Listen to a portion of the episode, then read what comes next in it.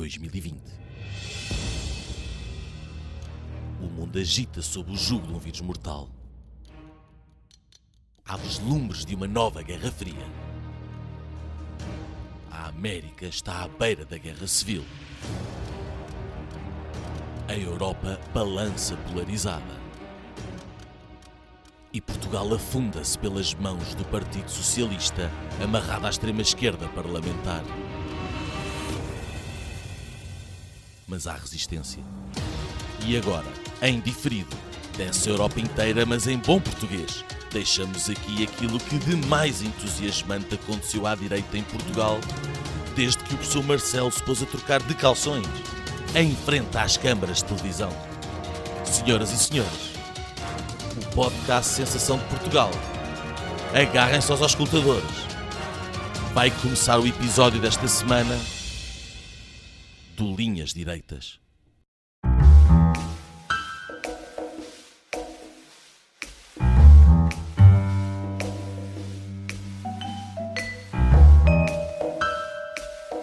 Linhas Direitas.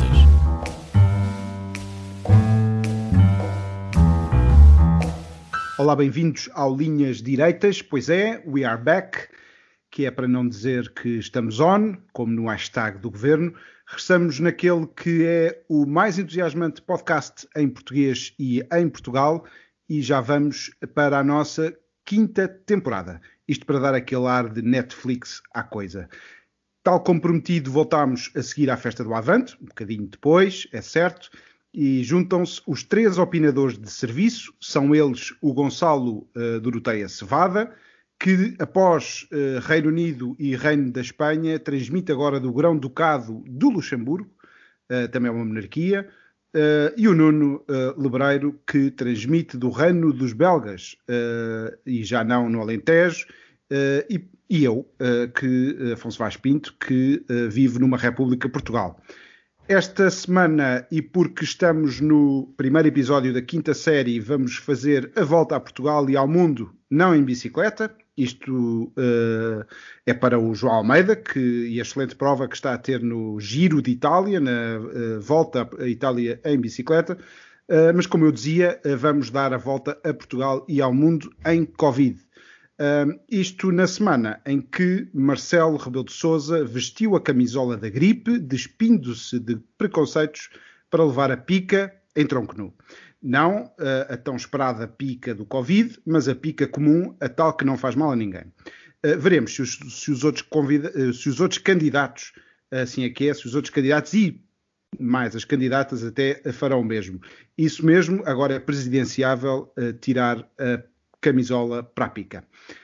Muito antes deste momento alto da nossa querida República, o Governo apresentou o orçamento para o próximo ano, o primeiro de Leão, o Ministro, e, e, luta desde então para o passar, mas sempre a piscar o olho à crise política. Temos vindo a assistir a uma dança da corte uh, entre o Partido Socialista e o Bloco de Esquerda, com umas bicadas dos comunistas e com a direita a ver passar. Uh, Fala-se em crise política que todos querem, mas que dizem não querer. Uh, Fala-se em orçamento por duodécimos e também já se fala de retificativos para umas contas que tardam em se acertar. Apesar de já estar longe da vista, Ronaldo parou o país durante um dia inteiro com a sua infecção assintomática, isto numa semana em que se soube que uma criança foi suspensa de uma escola em Sintra porque desrespeitou a regra da DGS e da própria escola, dando parte do seu lanche uh, ou do seu almoço a um colega. Uh, agora multam-se gestos destes. Uh, é o tempo novo, é o, o novo normal. Durante os últimos dias, metade do país fez download da polémica app Stay Away Covid, enquanto que a outra metade investiu o tempo equivalente a postar imagens de telefones antigos nas redes sociais e a mandar piadas com Stay Away Costa e coisas que tais. Lá fora, cidades inteiras e até países estão a começar a fechar, Espanha, Irlanda, Bélgica, Reino Unido, uh, entre muitos outros, uh, mais para estes lados da Europa, e todos temem que daqui a uns dias seja a vez de Portugal. Portugal que está em estado de calamidade e o Presidente da República está quase a puxar tudo outra vez para o estado de emergência, uh, talvez a seguir à Fórmula 1, que regressa este fim de semana a Portugal, como da pena minha não será no Estoril, mas no Algarve, no Reino dos Algarve. Uh, meus senhores, muitas outras coisas se passaram, mas há que ir avante. Por isso, camaradas, viram a 53 entrevista do senhor Primeiro-Ministro desde que começou o Covid. Nuno. Covid? Uh, Covid é, é, ainda, não, ainda não, não ouvi, mas, uh, mas está bem. Uh, antes de mais, boa noite a todos, a vocês os dois, aos nossos amigos ouvintes.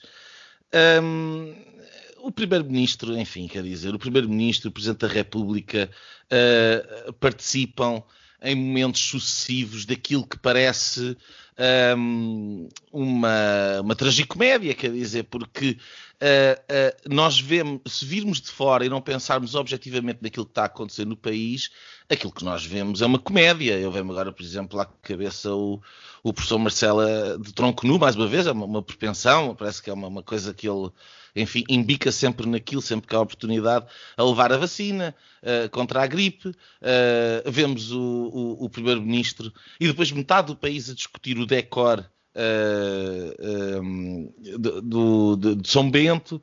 Enfim, uh, nós vamos vendo estes sucessivos episódios de uma novela que se arrasta há meses e que por isso simplesmente não acaba.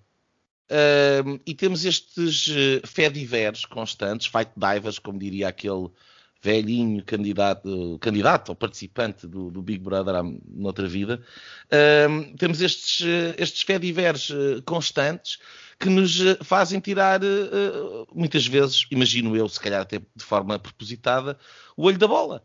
Uh, e ficamos a olhar para as mãos dos prestidigitadores.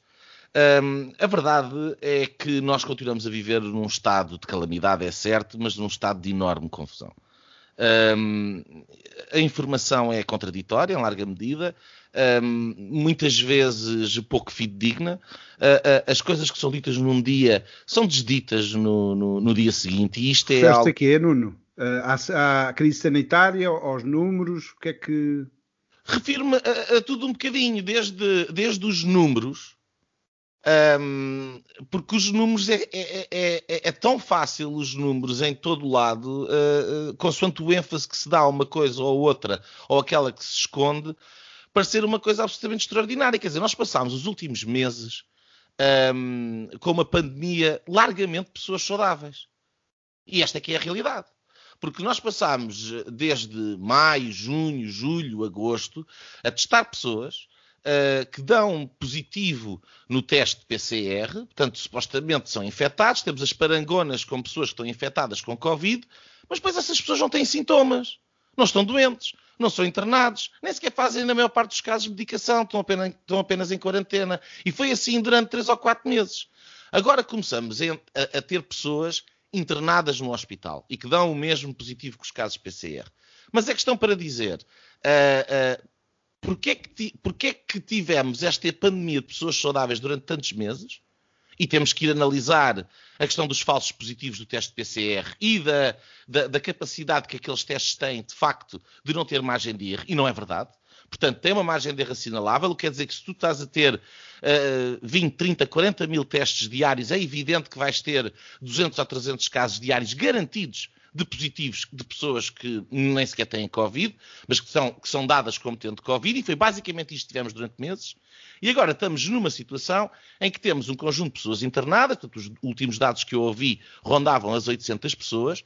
Não sabemos, por exemplo, o que é que é normal em relação a esta altura do ano face a anos anteriores. Eh, nós não temos noção, depois daquilo que aconteceu relativamente a, a, a todos os testes PCR durante este, estes últimos meses, se as pessoas que estão internadas são internadas única e exclusivamente devido ao Covid, ou se têm outras coisas e o Covid é outra coisa que, lhes acontece em cima, ou que por isso simplesmente o PCR está a dar positivo, que nós já sabemos, que por si só não significa uh, forçosamente muito, e portanto uh, ficamos na dúvida sobre o que, é que, o que é que tudo isto significa.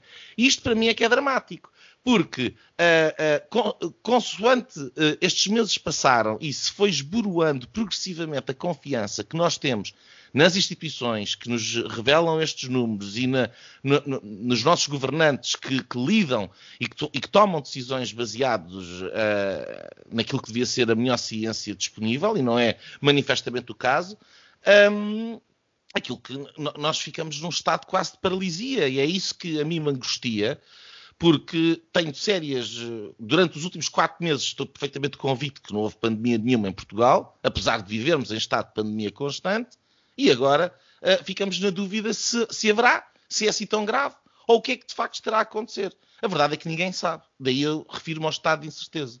Antes de passar ao Gonçalo, Nuno, mesmo assim há uh, relatos de, das, uh, das, urgências e dos, das camas de cuidados intensivos que estão eh, já há largas semanas a atingir limites, uh, seja um bocadinho antes do verão ou agora, limites da, sua taxa de ocupação. Portanto, a coisa é real, não, não, não, não é uma... dizer, oh, Afonso, eu não estou a dizer que a coisa não é real. Eu estou a dizer que eu não sei o que é que a coisa é. E nós não... a verdade é que todos os anos Portugal atinge limites com, com a gripe. Também é verdade que neste momento os mortes da gripe deste ano praticamente desapareceram. O que é curioso, porque o no Covid fundo... faz muito mal é a gripe desaparece. No Portanto, fundo, é, é esta, é, é esta uh, desculpa, Nuno, uh, queria passar para o Gonçalo, já vamos a ti. Uh, é esta, esta doença que toda a gente sabe imenso, porque estamos a falar disto desde março e há especialistas em cada canto, mas também não se sabe quase nada. Da mesma maneira que se sabe que qual é o sintoma novo, que esta semana falou-se da audi perda da audição, é um novo sintoma, mas não se sabe ainda se os assintomáticos passam ou não passam aos outros. Uh, sabes tudo e, e, não sabe nada. Uh, Gonçalo, uh, concordas com esta visão do Nuno? qual é o teu, teu estado da coisa? Qual é como é que tu vês? Obrigado, Afonso. Um, antes de responder à tua pergunta, dar-vos boas noites aos dois e aos nossos ouvintes. sejam bem-vindos a mais esta, esta temporada do Linhas Direitas.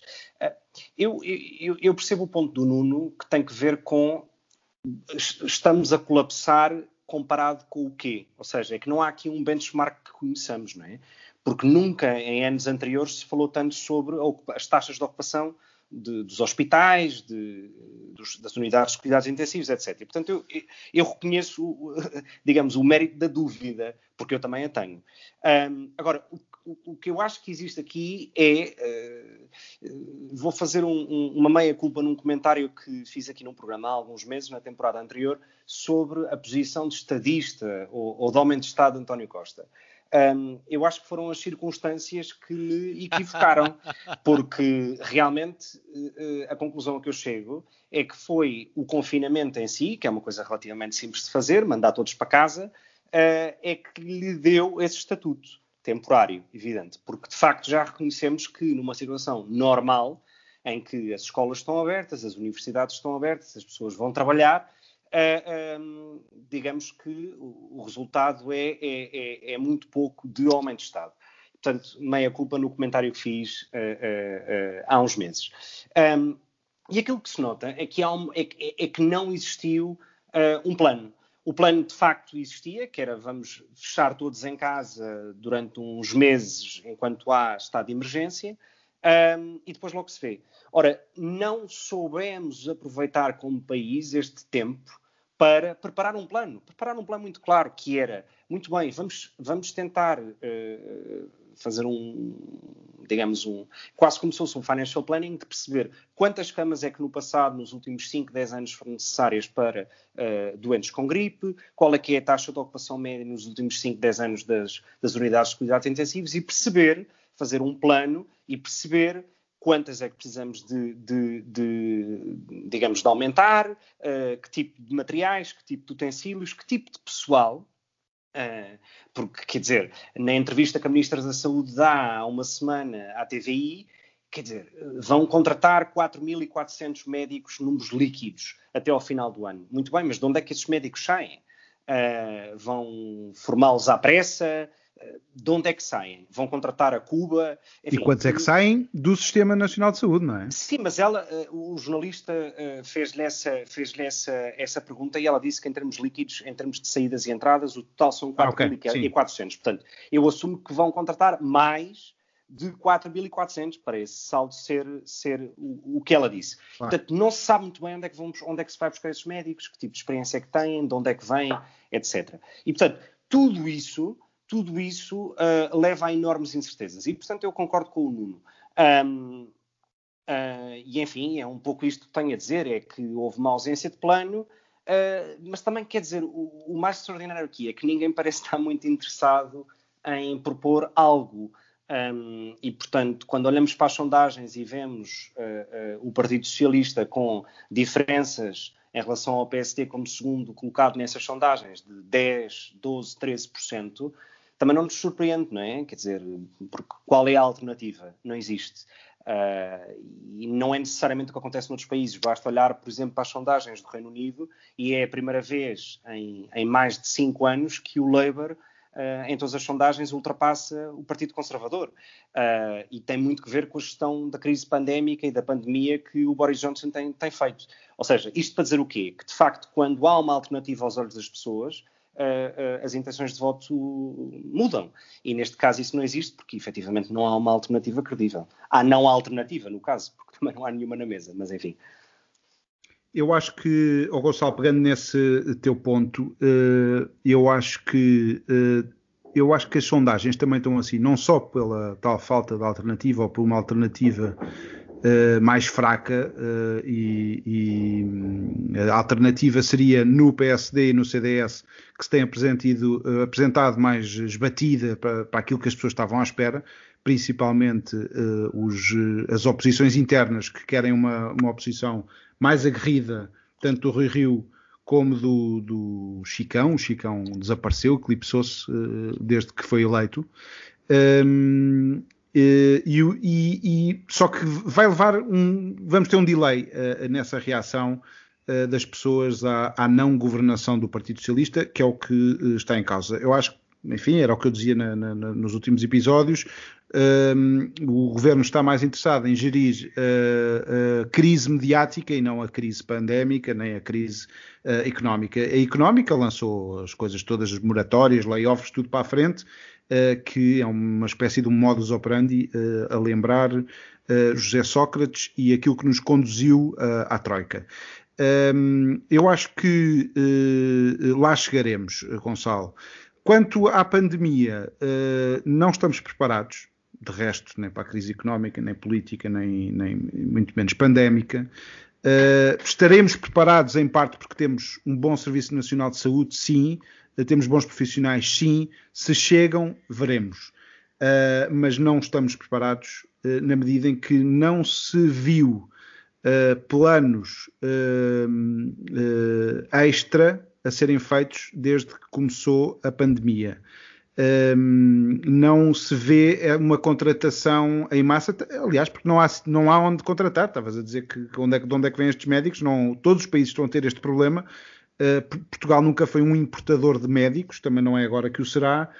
Um, e portanto, o que nós estamos é mais cansados, uh, mais desmotivados, isso estamos porque a verdade é que o Sistema Nacional de Saúde não é feito só de médicos internistas ou médicos que estão a tratar nos covidários, a, a tratar dos doentes de Covid.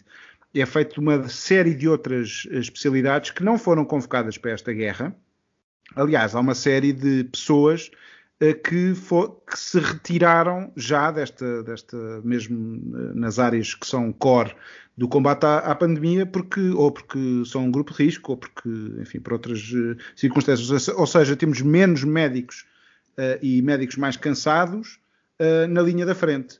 Não me tenha percebido que haja linhas de, de recurso. O Primeiro-Ministro ontem nós estamos a gravar na terça-feira, ontem deu garantias que está tudo uh, e que está tudo a postos e que temos mais ventiladores, mais condições, mais médicos. Uh, veremos, veremos. Eu não sei qual é a validade daquela palavra, Uh, eu acho que pode ser, pode estar por semanas. Espero que não, sinceramente, uh, que não. Mas isto aqui entramos então no, no se calhar neste, neste segundo oh, Afonso, subtema, lá, ainda sobre, dentro do. Sobre questão do COVID. Força, força. Desculpa. Uh, eu, eu, eu, vou entrar na, na questão económica, mas, mas, força. Antes de ir à, à, questão económica, havia aqui duas coisas. O, o, o Gonçalo dizia bem, ninguém propõe. E, é das coisas que me, que, que me deixa mais frustrado.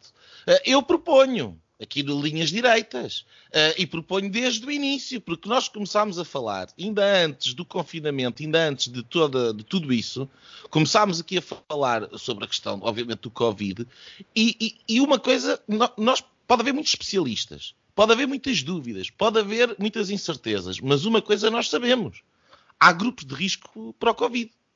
E fora desses grupos de risco, uh, que é grosso modo a população ativa de todos os países, a, a, possibilidade, a probabilidade de, uma vez contraindo Covid, de padecer de Covid, estamos a falar de uh, na ordem dos 99,7%, 8% que são os números estão em cima da mesa. Aquilo que eu não consigo perceber é como não há ninguém que, que tenha um plano uh, de ação de proteção aos grupos de risco, em particular os lares, que foi onde 46% dos mortos uh, até maio em Portugal morreram de Covid, foi nos lares. Portanto, eu não consigo compreender como é que não há um plano de ação de proteção dos grupos de risco, em particular dos mais desfavorecidos e dos abandonados, e, e em, em, em, contrapartida se fecha uma sociedade inteira de pessoas largamente uh, uh, a quem o Covid será pouco mais do que uma dor de cabeça e um catarro. Portanto, esse é o primeiro ponto. E o segundo ponto, e tu disseste muito bem, Afonso, é que é tudo o resto que não está a acontecer, porque o Covid é também uma desculpa e um bode expiatório, uh, o bode COVID, covidório, que é de colocar em cima do Covid todas as falências do Serviço Nacional de Saúde, que já são anteriores. A verdade é que nós, neste momento, temos cerca, em 2020, temos cerca de 8 mil pessoas que morreram acima da média sem ser por Covid.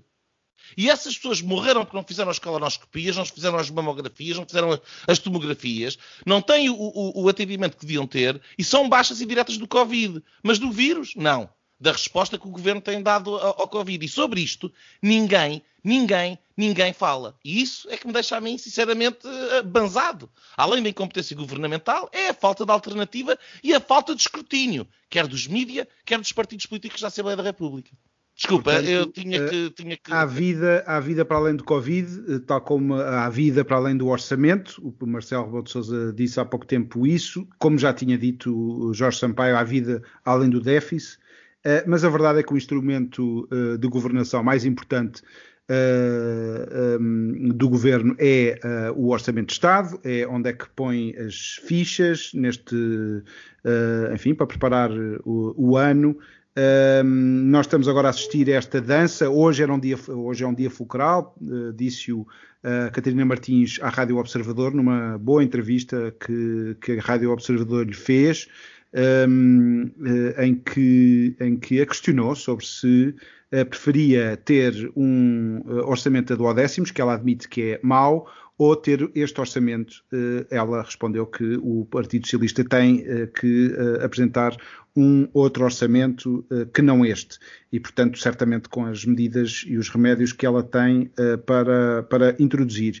O que é que vos parece que pode, pode sair deste saco de gatos? É claramente o, o último orçamento desta. Troika, que agora só tem o PCP saiu, entretanto, da, da Troika de casa, de, de trazer por casa, como uh, já, lhe, já lhe tínhamos apelidado. O que é que acham que, que pode e deve fazer o Sr. Primeiro-Ministro? Deve-se casar outra vez com o Bloco de Esquerda ou deve procurar outras soluções? Uh, eu, se me permites, uh, digamos, responder essa pergunta, eu acho que a Catarina Martins está. ela é uma excelente atriz, aliás, ela é atriz de, de profissão, enfim, de carreira. e, portanto, eu acho que ela está também é, também é prestadora de serviços de alojamento local de turismo. Ah, muito bem. Isso, isso é um além de, além de atriz, além de atriz. Mas, é, mas não deixa de ser interessante, tendo em conta as suas opiniões sobre, sobre a política de habitação e turismo em Portugal. Bom, o que eu queria dizer é que ela, como boa atriz que é, está a cumprir o seu papel na perfeição. Como líder do Bloco de Esquerda, ela está muito mais interessada em, digamos, garantir os seus dois dígitos nas sondagens. Uh, e, portanto, manter aquele terceiro lugar uh, relativamente estável, uh, do que propriamente uma política económica para o país. Quer dizer, está mais do que evidente. Por uma razão, porque temos aqui dois aspectos. por um lado, e isto aqui é, parece-me óbvio, quando o Ministro das Finanças diz que não exclui um novo orçamento retificativo em 2021, parece-me evidente, quer dizer, as circunstâncias são, mudam todos os dias e, portanto, fazer um orçamento para 2020 sem, eh, admitindo hoje, em outubro, fazer um orçamento para 2021, perdão, e em outubro de 2020 uh, dizer que não vai apresentar um retificativo seria só, uh, uh, seria só pouco técnico e pouco sério. Portanto, parece-me normal que eu o faça, porque, digamos, as condições macroeconómicas e o quadro macroeconómico está em permanente mudança.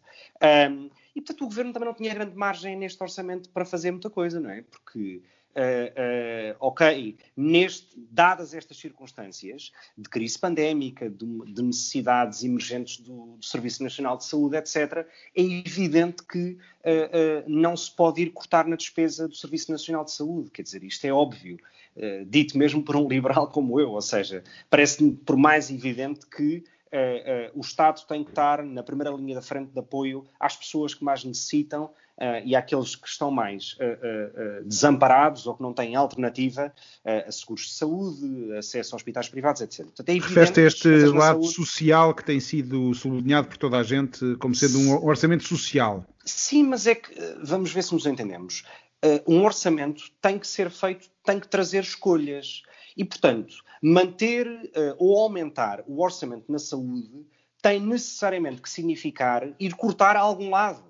Portanto, eu não estou a dizer que não tem que se cortar, ponto. Não. Há que cortar em alguma coisa. Agora, não será necessariamente na saúde. Uh, e, portanto, quando nós olhamos para, uh, uh, para enfim, dados recentes e que dizem que a economia atingiu um recorde de endividamento nunca antes alcançado em agosto deste ano, só o Covid não pode explicar. Porque as despesas com a saúde não foram uh, uh, tão excedidas como se espera, tendo em conta o orçamento que havia para este ano. Portanto, o que é que aconteceu aqui? juros da dívida, mas como se os juros estão tão baixos? Portanto, há algo para explicar aqui porque é que esta dívida está a aumentar uh, de maneira galopante. Portanto, o meu ponto aqui é o governo não tinha muita alternativa contra o orçamento que apresenta. E o que eu acho graça, e o que eu acho graça é que uh, uh, o Bloco de Esquerda faça este teatro e que o PSD também faça este teatro, porque, o, digamos, o, o, o centeno do Rio, portanto, o senhor Miranda Sarmento, por um lado, critica o plano do governo e, e, afirma que não há uma estratégia, nem objetivos, nem medidas. Mas qual é a sua?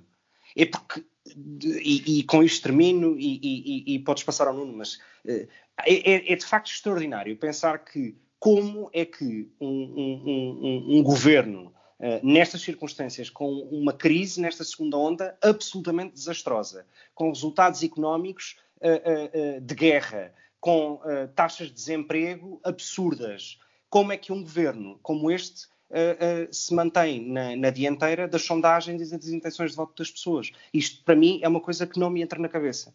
Eu já agora lanço o tema ao, ao Nuno Loureiro, mas já agora faço aqui só uma leitura daquilo que tu disseste, que é a, a, se a questão é entre este setor ou aquele setor, e pelo meio a TAP, e, e os, enfim, todos os, os, buracos negros da nossa, da nosso, do nosso, das nossas contas, mas uh, eu não sei é se o corte não é de setor a setor no mesmo ano, uh, provavelmente vai ser nos próximos anos. Ou seja, nós, o corte que o Partido Socialista está a fazer certamente é para os orçamentos daqui a três anos, que é quando já não vai estar provavelmente ao leme. Nuno, uh, entras nesta mise en scène da esquerda, como é que, como é que tu vês isto? Entro. Um, é um teatro, é um teatro de marionetas. Dentro de cada marioneta está um punho cor-de-rosa e a outra mão do, do Master of Puppets está no bolso de todos os portugueses. E é assim que nós vivemos na política portuguesa. Se nós olharmos para este orçamento, aquilo que nós temos é, um, é, é, é, é o perfeito espelho da conveniência do, do, do, do... Antigamente falava-se do Bloco Central de Interesses. Esse Bloco Central de Interesses está neste momento alargado à extrema-esquerda, um, uh, leninista, e, portanto, quer dizer que uma concepção do mundo completamente antagónica uh, da minha, o que não deixa de ser extremamente preocupante. E, portanto, aquilo que nós temos é um, um problema uh, que é, é, para ser resolvido de uma forma prática. E, e, como é que se resolve o problema de uma forma prática? É, é, é alocando recursos para as pretensões dos diferentes partidos. Uh, eu lia num artigo do Paulo Trigo Pereira no, no Observador que eh, desde que, que, temos esta, esta geringonça sem estar assinada, o número de. Eh, eh, em 2016 havia 212 propostas de alteração ao Orçamento de Estado. Em 2020 são 1.300. Portanto, aquilo que nós temos é uma espécie de uma concorrência uh, pelo favor do Ministro e pelo favor do, do Primeiro-Ministro, no sentido de ver a sua pretensão.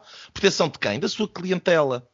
E aquilo que aconteceu, que é a única novidade uh, e que é, entristece, é que, uh, se por um lado a falta de ausência de, de, de oposição política por parte do Dr. Rio, uh, que se demitiu da sua função de líder da oposição, portanto, demitiu-se de Portugal, um, e ao estar disponível em última instância, toda a gente sabe que ele está disponível para negociar com o Partido Socialista e para aprovar o orçamento, faz com que o valor uh, daquilo que o PCP, o Bloco de Esquerda ou o PAN, já lá parece que está o provedor do animal, uh, e mais umas coisas para uns abrigos de animais, etc. Uh, portanto, entre o, o, o, valor, o valor de, dessa, dessa, de, de, dessas pretensões fica mais baixinho. Portanto, o, o, aquilo que o Dr. Rio consegue é fazer com que o Dr. Costa tenha que ceder menos à extrema-esquerda. No final, uh, não é terrível uh, face a uma alternativa de coletivização total da economia.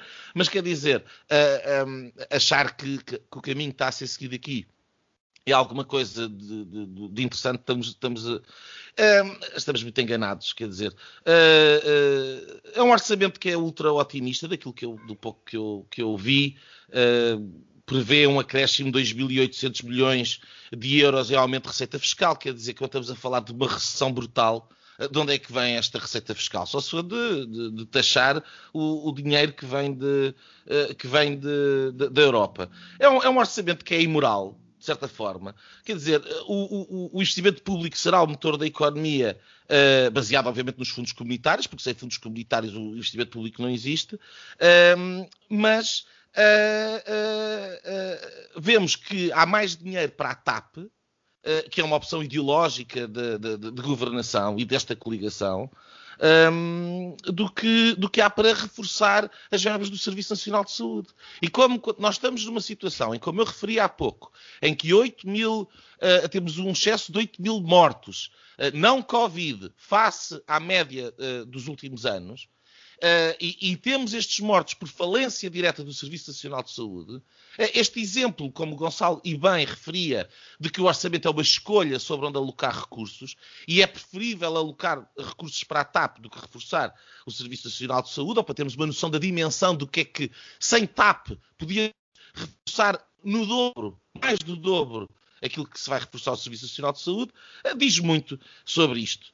Um, e, portanto, temos um, um, um, orçamento de Estado que, que, que vai continuar uh, uh, o marasmo económico, este irrealismo uh, otimista.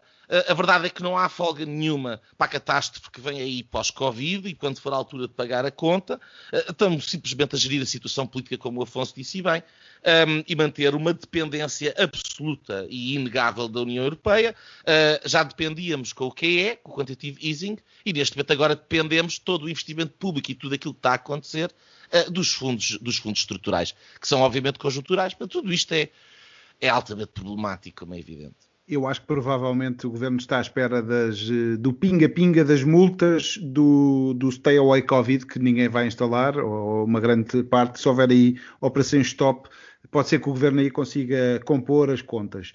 Uh, muito rapidamente, antes de ir para, para irmos para o, para, para o, segundo tema, uh, queria dizer duas ou três coisas. Uh, eu acho que nós estamos naquele momento, em termos de crise económica, e este é um, é um, orçamento ainda dos tempos de paz, ainda com certeza, o tal otimismo é um lirismo Uh, é claro que vai haver, vamos ter uh, orçamento retificativo. A questão não é saber se vamos ou não, é quando e quantos. Uh, se calhar vamos, três, vamos ter três uh, orçamentos retificativos para o ano. Uh, não sabemos, ainda há mais interrogações do que, do que certezas.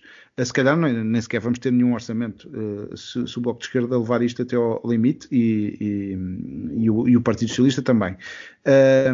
mas o que nós temos neste momento é aquele momento Lehman Brothers que nós tivemos três anos antes da Troika entrar em Portugal, em que vemos uma coisa acontecer lá ao fundo, nos Estados Unidos, uns tipos com umas caixas a saírem de, um, de, uns, uh, de, de, umas empresas e uma crise muito lá ao fundo.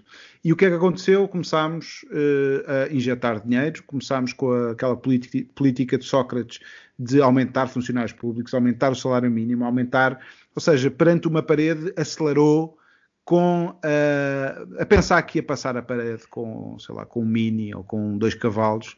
Uh, nós não temos um tanque, Portugal tem, enfim, temos, temos pouca força, temos tido pouca força. E eu, eu, acho que é também uma, uma questão de fundo que se está a jogar e que é jogado todos os dias. Uh, nós todos os dias, a cada sondagem ou a cada eleição de 4 em 4 anos ou, ou menos, eh, nós decidimos em, em, quem é que cada um de nós, uh, onde é que põe o voto. Uh, ou nós queremos uma sociedade democrática, ou queremos uma sociedade mais autoritária. Ou queremos uma, uma sociedade, temos que fazer essa escolha sincera. e se queremos uma sociedade mais autoritária, há opções nos extremos, chamam-se PCP, Bloco de Esquerda, Chega, PNR, só para citar alguns. PAN. O, o, PAN é, é, diferente. Estão noutra liga, estão a lutar pelo luto de, do, dos, dos cães e dos gatos. Essa uh, agora, o PAN vai ser o dono do novo mundo, do Green New Deal. Vai, o PAN ainda vai primeiro-ministro, o senhor do PAN. Muito bem, mas um, nós temos nestes partidos, uh, que acho que são um bocadinho mais perigosos que o PAN, o Bloco de Esquerda, um, nós temos essa opção. Queremos depois uma economia mais socialista, um Estado mais socialista que tem impostos uh, muito altos e que depois redistribui para as empresas e para os empresários uh, do regime, ou queremos uma sociedade mais aberta, mais livre, de iniciativa privada, em que as pessoas sabem o que é que querem fazer ao seu dinheiro, não no outro extremo, não tem que estar no outro extremo, aí está o, o IEL. Uh, queremos o quê? Queremos uma, uma economia completamente presa uh, ao Estado, este Estado, esta, este, esta proposta destes uh, iluminados como o, o, António Costa e Silva, mais Estado, mais Estado, não, menos Estado. Uh, eu gostava muito de ter um Estado um bocadinho mais inteligente, bom onde fosse necessário, seja na saúde, seja na educação, seja onde for, mas que deixe que a sociedade respire e que a sociedade possa vingar. Um... Afonso, deixa-me só, deixa só comentar essa questão da opção de que tipo de Estado que se quer ou que não se quer. Uh, se nós olharmos de maneira muito, uh, digamos, high level para as medidas imediatas uh, que a maioria dos países europeus tomaram, elas não são muito diferentes daquelas que Portugal tomou. E, portanto, nós não estamos aqui desenquadrados ou desalinhados com os nossos Há a questão europeus. dos suecos. A questão dos suecos. Bom, mas nesse caso os suecos são aqueles que estão desalinhados com os seus parceiros, é com, com, os seus é parceiros europeus. Portanto, nós estamos mais ou menos alinhados com os parceiros europeus, tanto na resposta à, à questão uh, sanitária como na questão económica. Baixámos o IVA de 23% para 6% para as máscaras, o mesmo aconteceu em Itália, em França, na Alemanha, uh, uh, and so on. Ou seja, nós não estamos desalinhados. E muitos dos países que nós olhamos no centro e norte da Europa como ditos liberais ou, ou mais uh, amigos dos indivíduos da liberdade social e económica, etc., muitos tomaram medidas que, de um ponto de vista puramente teórico, até são quase socialistas. A questão é que estes países não se estão a endividar para isso. Uh, uh, exemplos disso são, por exemplo, a Suíça ou o Luxemburgo, por exemplo, têm tido uma resposta ultra uh, rápida e de apoio social às pessoas e a testar e a garantir que os restaurantes não fecham e dão subsídios e apoios e tal, só que não se estão a endividar. Não estão a comprometer as gerações futuras para uma resposta imediata a esta crise. Portanto, o problema de tudo isto é que quando Portugal tinha que manter o cinto apertado e ir dando uma e outra benesse a funcionários públicos, a reformados, etc., decidiu fazer bar aberto. Uh, e isso começa em 2015 com a vitória, uh, ou melhor, com a derrota de António Costa nas eleições, mas com uh, a imposição da geringonça. Portanto, o ponto é esse. Não, é, não acho que a questão seja tanto na resposta, isto é a eterna resposta, ser mais Keynes ou menos Keynes em momentos como este, mas o ponto aqui é, é, é, um bocado este, que é, esses países não se estão a endividar e Portugal está-se a endividar ainda mais para é isso. a parábola das vacas gordas e das vacas magras, quer dizer, o, obviamente Portugal não está preparado, não se preparou e não tem condições. Eh, mas não é por isso que as coisas se deixem de fazer, porque há aqui outra dimensão daquilo que o Gonçalo está a dizer, e bem, e a dimensão é uh, até que ponto um, uh, é possível ou não fazer uh, aquilo que nós estamos a fazer da maneira como estamos a fazer, mas até que ponto é que é necessário fazer da maneira como estamos a fazer. Portanto, se é a opção certa e a tal escolha. Porque aí questão... entra, o exemplo, entra o exemplo, deixa-me só dizer isto, Afonso e calmo, entra o exemplo dos suecos. E, e, nós estávamos aqui a falar de que Estado queremos, e o Estado que nós queremos tem muito a ver com como nós imaginamos as pessoas. E, portanto, o Estado que nós queremos tem a ver com como nós imaginamos a relação entre o indivíduo e o coletivo. Os suecos optaram por ter uma resposta ao Covid que é assente largamente na responsabilidade individual. São as soluções da responsabilidade individual precisamente aquelas soluções que têm tendência para gerar uh, Estados menos impositivos, portanto, aquelas soluções de, de, responsabilidade coletiva são aquelas soluções que são, por definição, mais estatistas. E a verdade é que na Suécia um, estamos neste momento com menos mortos que em 2019, não houve confinamento nenhum uh, de, uh, como nós temos, os bares não fecharam, os restaurantes não fecharam, estão com crescimento económico um, e assentou tudo na responsabilidade pessoal. Portanto, quando nós estamos a falar de ser liberais, também é muito importante metermos, a, a, a, como se diz, a pele no jogo. Os suecos puseram. Os suecos puseram. Mas puseram, mas também com muitos erros pelo caminho Uh, muitos erros pelo caminho que têm a ver com uh, as pessoas mais idosas que uh, essas sim sofreram na pele. Olha, isso aconteceu a mesma coisa aqui na Bélgica e, sinceramente eu acho já falámos disso, não é? é absolutamente deplorável e imoral, mas parece-me que é um bocado cultural. Sinceramente, não, e também como, não chocou muito, porque aqui na, na, eu conheço muito bem, já vivi na Holanda, vivo na Bélgica, conheço muito bem a Bélgica e a Holanda e, e achava eu e, e, fiquei impressionado com a indiferença e com a, a, a, crueldade e a frieza com que, com que se lidou com este assunto. Mas também digo uma coisa. Também digo uma coisa. Uh, em Portugal fala-se muito que somos uh, muito uh, queridos, muito preocupados, muito sociais, muito socialistas, o que tu quiseres, mas volto a repetir: 46% dos mortos ocorreram nos lares. Portanto, estes aqui ao menos são honestos. Muito bem. Uh, nós já estamos no, no segundo tema. Uh, de mansinho entramos que, uh, no, nos temas mais internacionais. Gonçalo, como é que tu, o que é que tu puxarias como, como tema importante para, para destacar nesta, neste pandemónio em que está metido o mundo? obrigado, Afonso. Como eu disse há poucos minutos atrás, um, a resposta que muitos países têm dado à questão pandémica e económica uh, não é muitos países europeus evidentemente não é muito diferente uh, uh, entre os seus pares. A Suécia é provavelmente uma exceção. Um, mas aquilo que, que, que, eu queria destacar nesta nesta volta ao mundo digamos tem que ver com aquilo que também se está a fazer em alguns países mas que por causa da crise pandémica e de todo o mediatismo à volta dessa crise pandémica não se tem prestado atenção e, a meu ver, é muito mais perigoso para o futuro da sociedade ou que tipo de sociedade é que queremos como, como, do que propriamente a própria crise pandémica em si.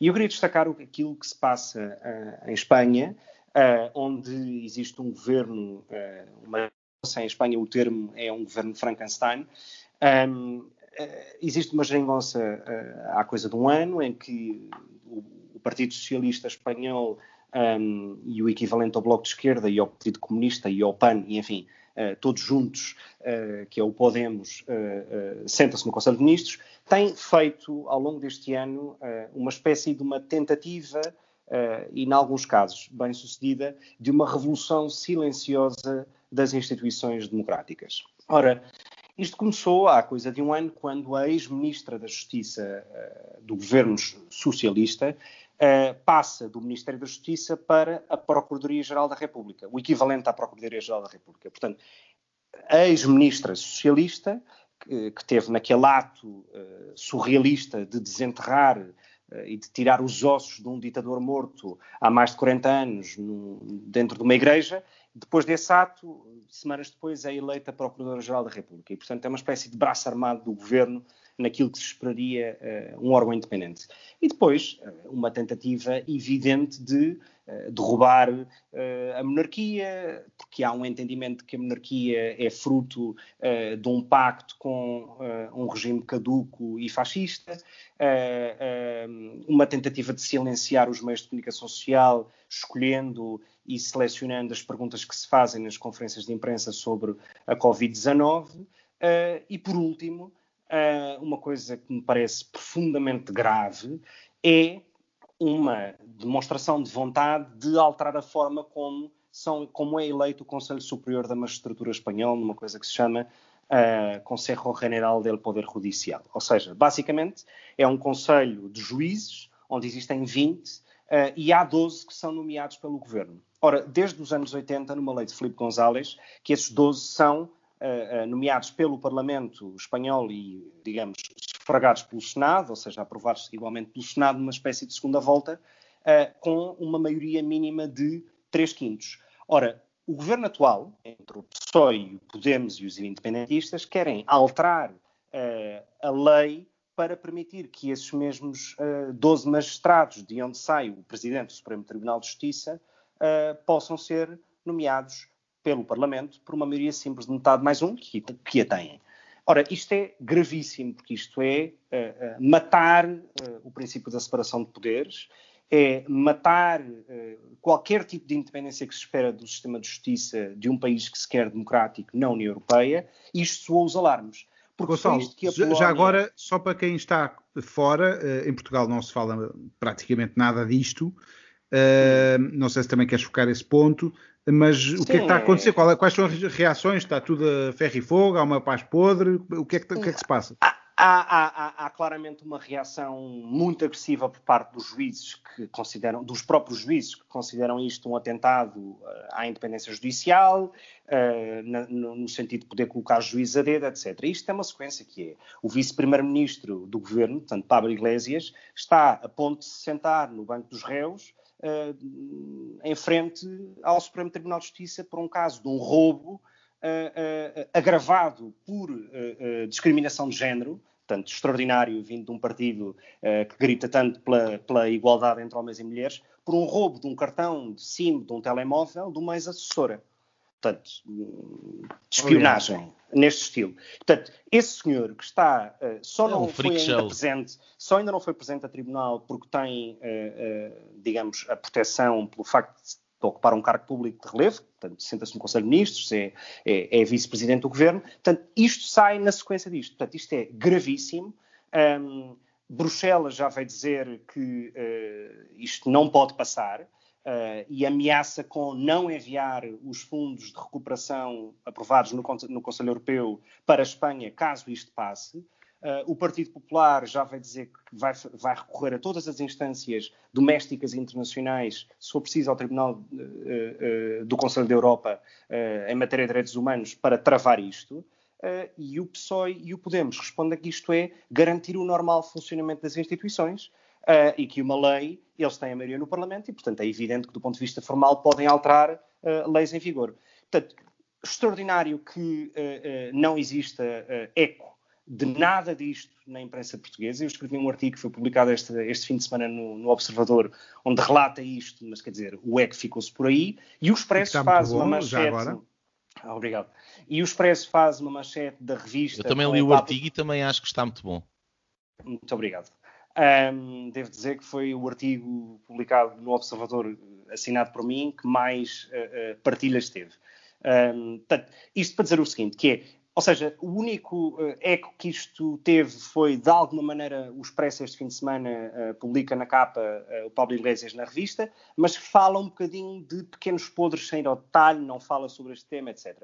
Sobre este tema da questão dos juízes. E, portanto, uh, não tem tido eco, o que nos espanta, porque, quer dizer, se, quando isto aconteceu na Polónia, Uh, e quando o governo polaco, uh, uh, acusado de destruir o Estado de Direito naquele país, fez isto, isto fez eco em todos os jornais.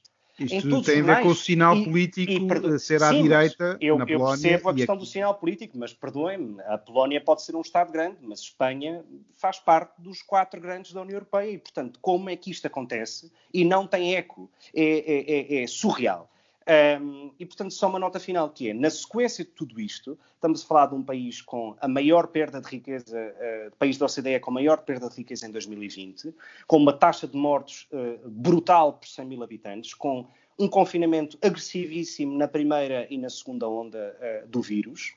E, por fim, no meio de tudo isto, o Vox apresenta amanhã uma moção de censura ao governo, que vai ser discutida amanhã e quinta-feira uh, e parece que não tem apoios. E os nossos ouvintes sabem a minha opinião sobre o Vox, vocês igualmente. Eu não, não, não partilho nada, uh, não partilho nada com o Vox.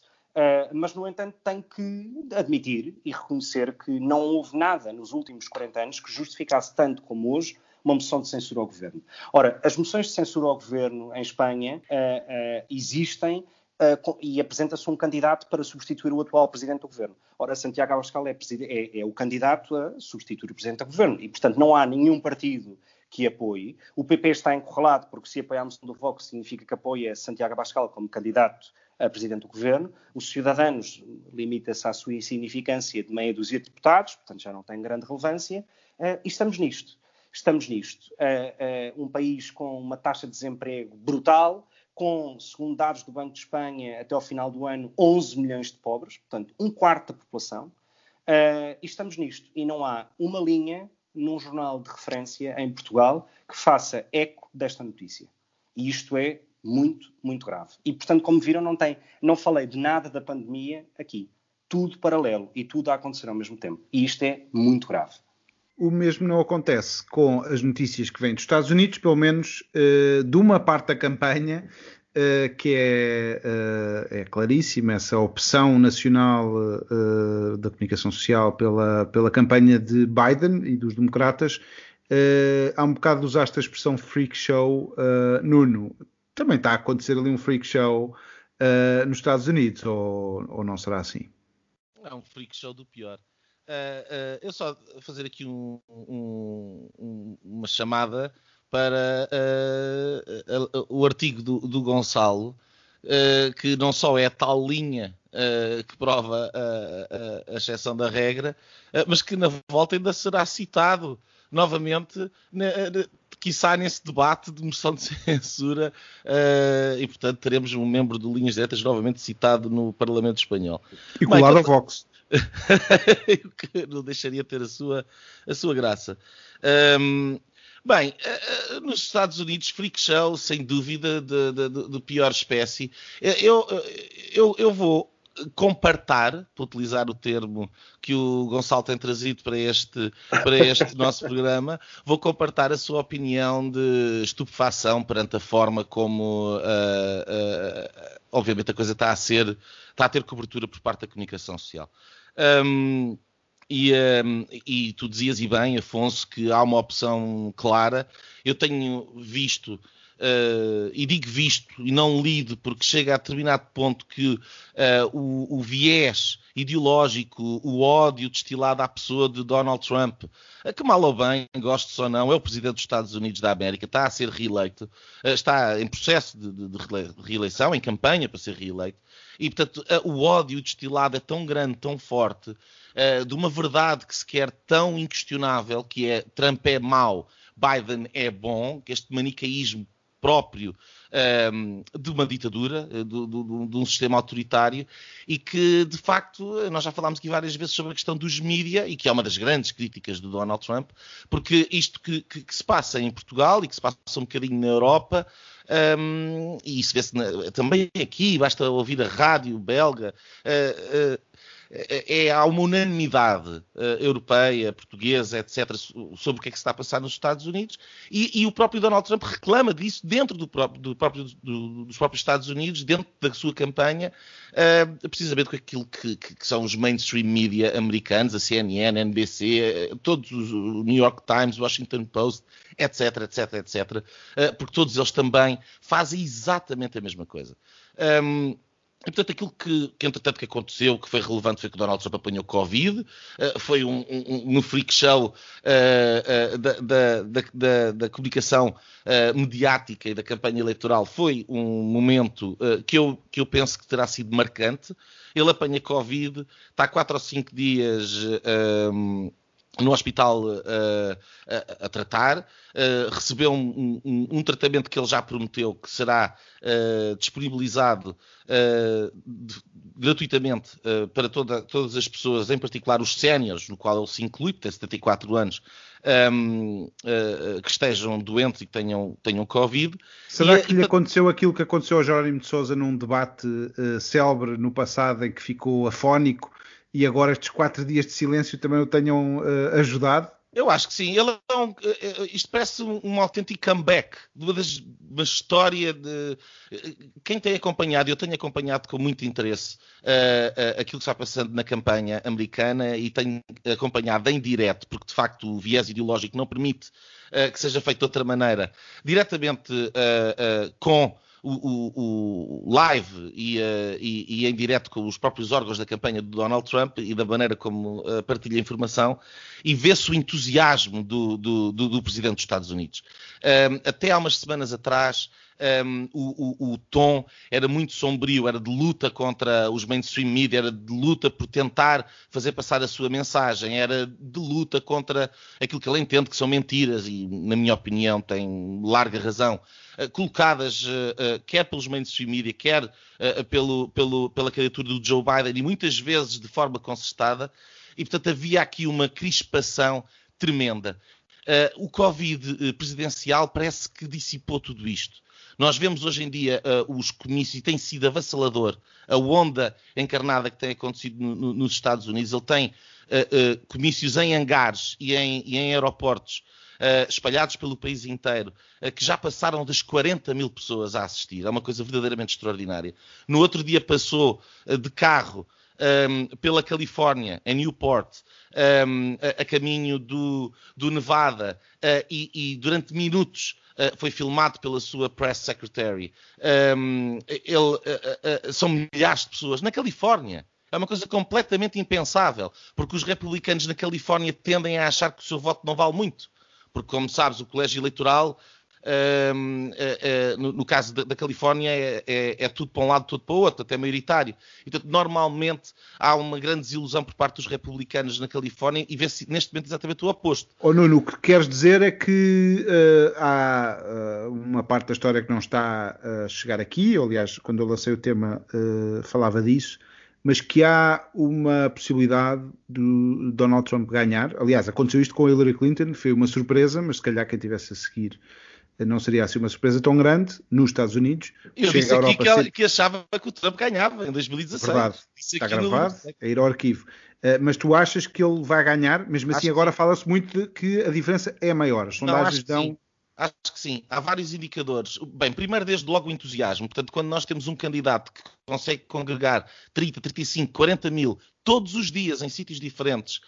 Uh, quando com ou sem máscara? Uh, atrás dele estão com máscara. É, é uma das questões. Uh, uh, a maior parte das pessoas. Sim, aliás, eles, próprios, eles têm tentado. Eles têm tentado isso precisamente para não levarem com essa crítica.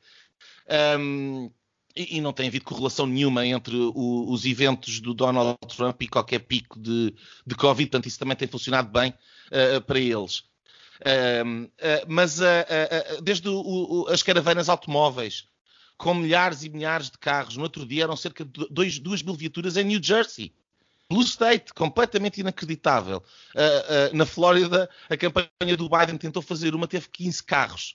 Há, um, há uma, uma, uma, diferença muito grande em, em, termos de adesão popular, claramente, entre as duas candidaturas. E quem siga as duas, e é fácil de seguir a de Biden pelos mainstream media, onde tudo é empolado para correr bem e seguindo diretamente, ou pela Fox, a, a, a campanha do Trump, vê-se de facto a diferença de entusiasmo. Depois há, há, estão a começar a sair resultados de early voting, portanto, dos, do, daquelas pessoas que votaram antes. Uh, e, e, e, estão a deixar os democratas muito, muito, muito preocupados. Isto saiu hoje no Político e, portanto, é, o Político é mainstream e é uh, completamente insuspeito estar a tentar ajudar o, o Donald Trump. Um, e o, o, esperava-se, e toda a gente esperava, porque fez parte da estratégia democrática, democrata, peço desculpa, importante a, a distinção, uh, fez parte da, da, da, um, da estratégia democrata um, uh, apostar no early voter.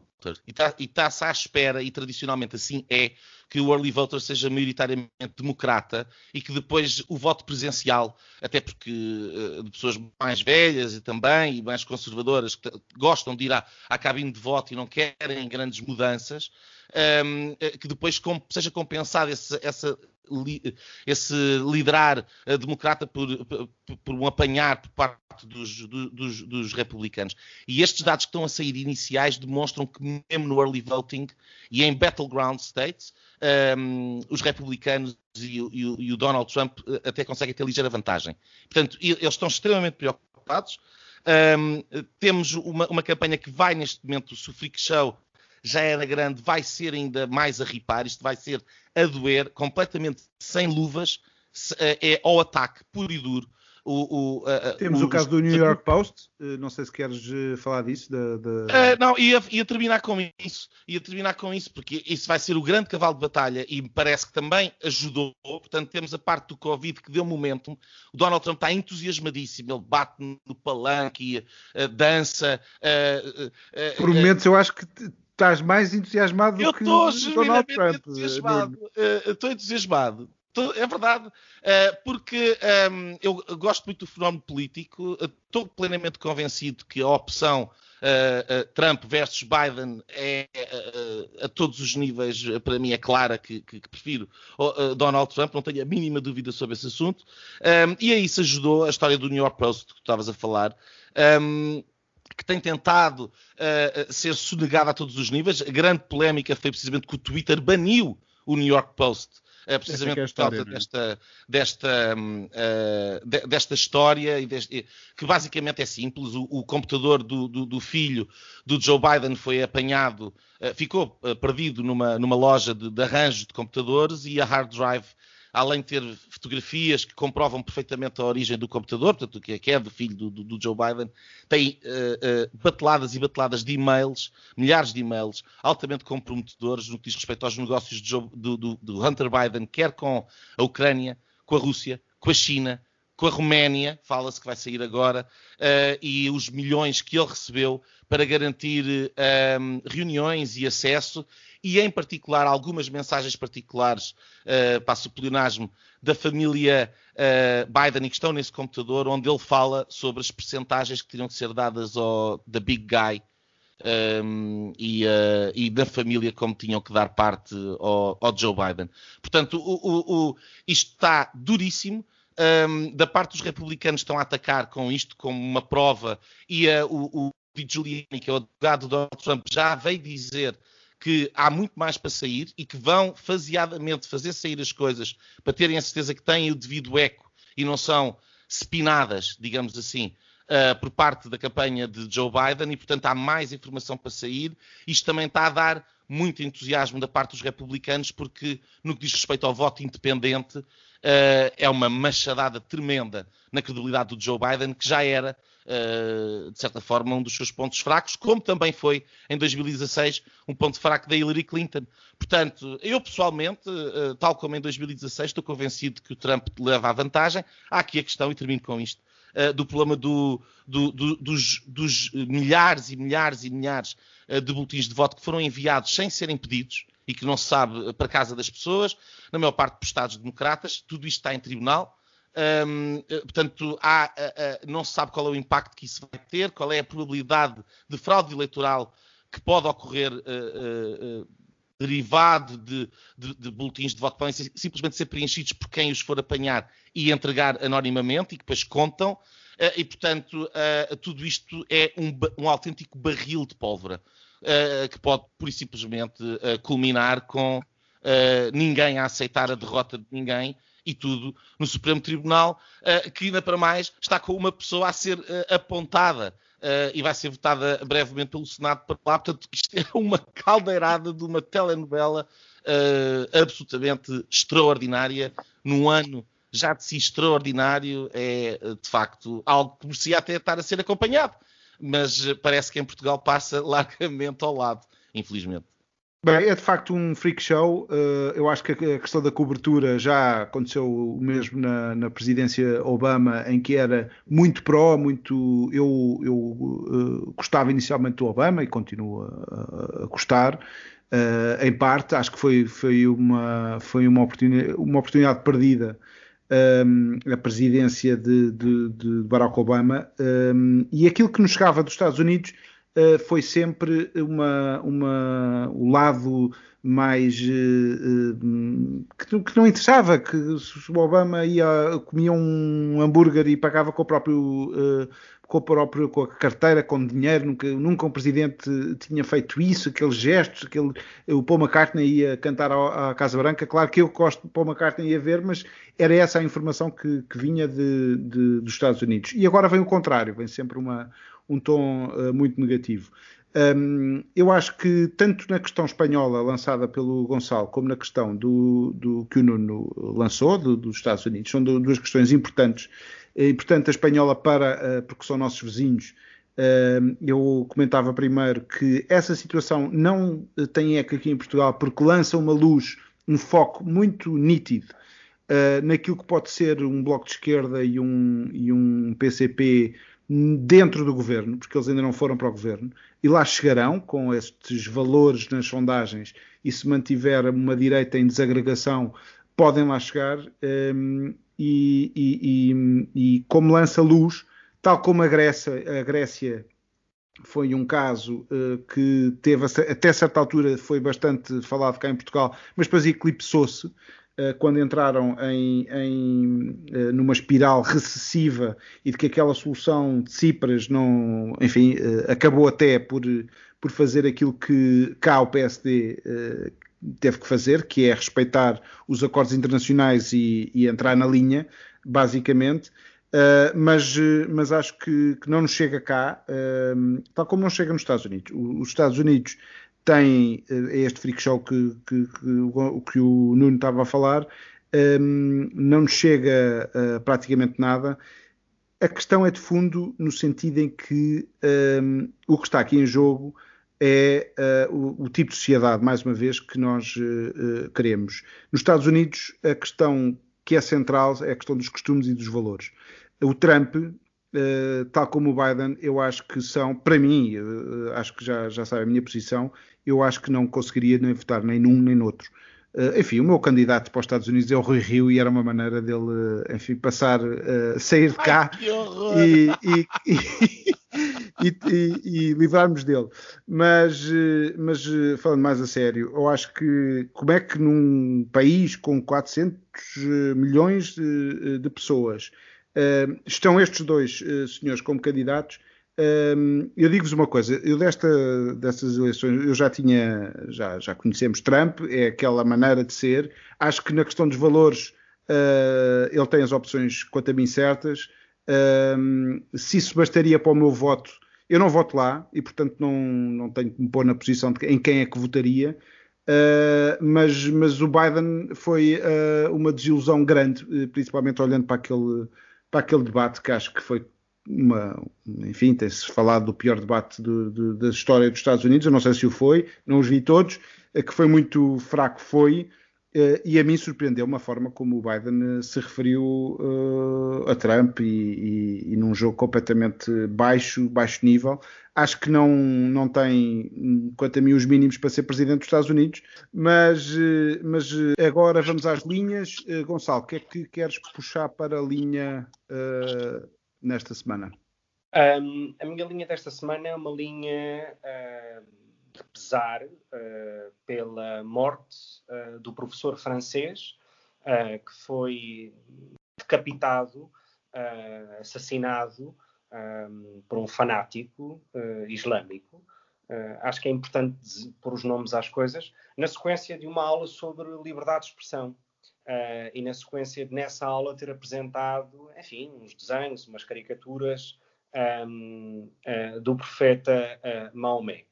Um, a reação em França foi extraordinária, mas também foi a que foi quando aconteceu o Charlie Hebdo, quando aconteceu o Bataclan, um, os atentados de, de, de Nice, uh, etc. Ou seja, as reações são previsíveis, porque de facto nos últimos 5, 6 anos França tem sido uh, palco e vítima de, de, atentados terroristas terríveis, um, utilizando um adjetivo muito Trump, uh, mas que não, não, não há outro.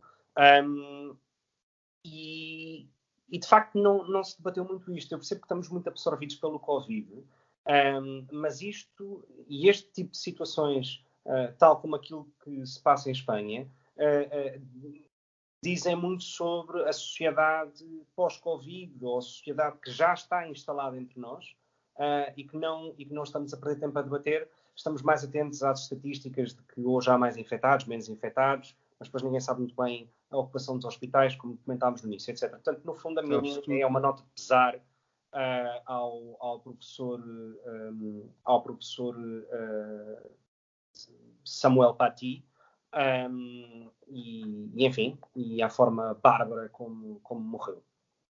É, é, o tipo de coisas que também não chegam cá, mas acho que desta vez não com aquele tal viés que, que o Nuno estava a dizer. Nuno, qual é a tua, a tua linha? Olha, a, a, minha linha vai também relacionada com, com o Covid. Uh, foi anunciado, não sei se vocês sabem, mas há um grupo uh, que até tem algum eco na, na, nas redes sociais que se chama Médicos pela Verdade e que tem relativamente uma posição uh, muito próxima daquilo que as autoridades de saúde fizeram na, na, Suécia, tem uma posição muito crítica em relação às máscaras, por exemplo, quando um uso muito prolongado, tem uma série, uma série de coisas, são médicos um, eu vou seguindo e, e, pronto, eu tenho. Uma das coisas que eu gosto de fazer é quando não sei uh, ouvir quem sabe. Portanto, eu acho que neste caso os médicos é quem sabe. Independentemente disso, uh, e porque há médicos que têm posições diferentes, um, aquilo que se passou foi que já há um processo instaurado a, a, a, a este grupo por parte da Ordem dos Médicos, porque uh, não estão alinhados, digamos assim, com aquilo que é a doutrina um, covídica, ou a doutrina oficial, a verdade oficial sobre o Covid. Uh, eu não vou entrar sobre aí, lá está, não sou médico, não tenho que ter uma posição sobre isso, mas tenho que ter uma posição sobre a censura. Não consigo compreender um, uh, como é que uh, pode haver processos de médicos e da ordem dos médicos contra médicos por delito de opinião. Uh, do debate uh, deveria sair algo de frutuoso e aquilo que nós estamos a entrar nesta sociedade pós-Covid é claramente uma sociedade que tem verdades oficiais, verdades que são indiscutíveis e verdades que motivam a censura com medo uh, de que as pessoas eventualmente possam, enfim, ser seduzidas para estas versões alternativas. Um, para dar uma ideia de como esta censura até é aprofundada, eu tenho conhecido pelo menos de um caso eh, de uma pessoa que foi suspensa no Facebook por sete dias, porque partilhou este link da notícia do processo aos médicos pela verdade e comentou de forma muito, uh, muito crítica a dizer que era de alguma maneira um ato persecutório. E foi, e foi banido durante sete dias do Facebook porque foi uh, denunciado por alguém. E, portanto, estamos a falar de, de, de persecução por delito de opinião e depois estamos a falar de censura nas redes sociais uh, por crítica a esse, a, a esse ato tudo isto é extremamente preocupante. É preocupante porque a, eh, a liberdade de expressão é um dos bens maiores, se não o, bem mais alto de uma democracia uh, madura e saudável. E, portanto, quer a censura, quer este tipo de processos, uh, realmente fazem antever um, um futuro muito negro, uh, não só durante o Covid, mas nesta, nesta versão musculada e autoritária que progressivamente a nossa sociedade um, parece estar a querer eh, vestir com muita tristeza minha. Muito bem, um, obrigado Nuno. Uh, a minha linha uh, vai para uma história que nos chega de, de uma linha de fronteira, por assim dizer, entre Moçambique e a África do Sul, um, e a notícia uh, dá conta que está a ser construído um muro entre os dois países, na zona sul, na fronteira mais a sul, que é da Ponta do Ouro, um, e, e, que uh, vem tentar conter um, o tráfico de pessoas uh, e também uma série de, de, outros crimes. É uma zona bastante perigosa, um, tem sido apontada uh, como tal. Mas que eu apoio completamente, detesto muros, desde o muro dos Estados Unidos com o México a outros muros, Uh, acho que, enfim, eu fiz uma, uma, uma tese sobre parques transfronteiriços. Uh, ali naquela zona está um parque transfronteiriço, que é o, o Parque de Tembe, uh, na África do Sul, que faz ligação com o, a reserva de Maputo, a reserva especial de Maputo, que é só dos sítios mais fantásticos de, daquele continente. o único sítio em que se vê elefantes de um lado e baleias do outro uh, que toca, um parque natural que toca uh, o oceano, a praia, uh, e que tem ali um corredor entre os dois parques e, portanto, transfronteiriço. Uh, e esse sentido é, é, muito melhor, aquele, aquele, esse conceito, do que estes muros que são postos entre os países, entre os povos. Uh, foi esta a minha linha. Obrigado, uh, caros ouvintes, obrigado por terem dedicado uh, este tempo a ouvirem-nos. Fiquem para os próximos episódios. Obrigado, Nuno. Obrigado, Gonçalo. até para a semana. E pronto, pronto. Foi assim que acabámos de ter o incomensurável privilégio de assistir ao podcast Linhas Direitas. O podcast Sensação da Direita Portugal e em português. Para a semana, juntem-se outra vez.